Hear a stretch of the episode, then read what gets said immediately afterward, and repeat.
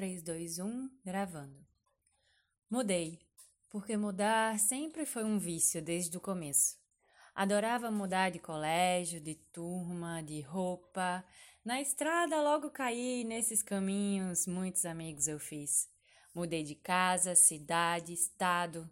Conheci o mato, a roça e o cerrado. Casei, separei, me repeti.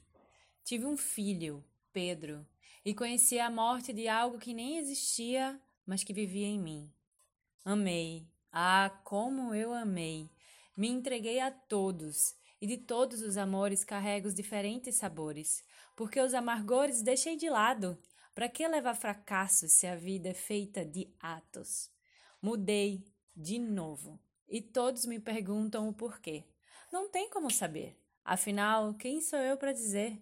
Eu só sei que eu vivo assim, de apegos e desapegos, chegadas e partidas, encontros e despedidas.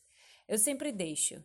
Deixo de lado o medo e o receio e me apego ao desleixo e me dou o desfrute de ser feliz, de rir sem fim, de pedir arrego e dizer ao mundo que eu vim sem atropelo. Descobri ao longo do caminho que eu simplesmente não pertenço. Eu não pertenço a alguém, eu não pertenço a um lugar, eu não pertenço a alguma coisa, mas sim que eu estou. Estou de passagem e sigo, viva, vívido e bem vivide.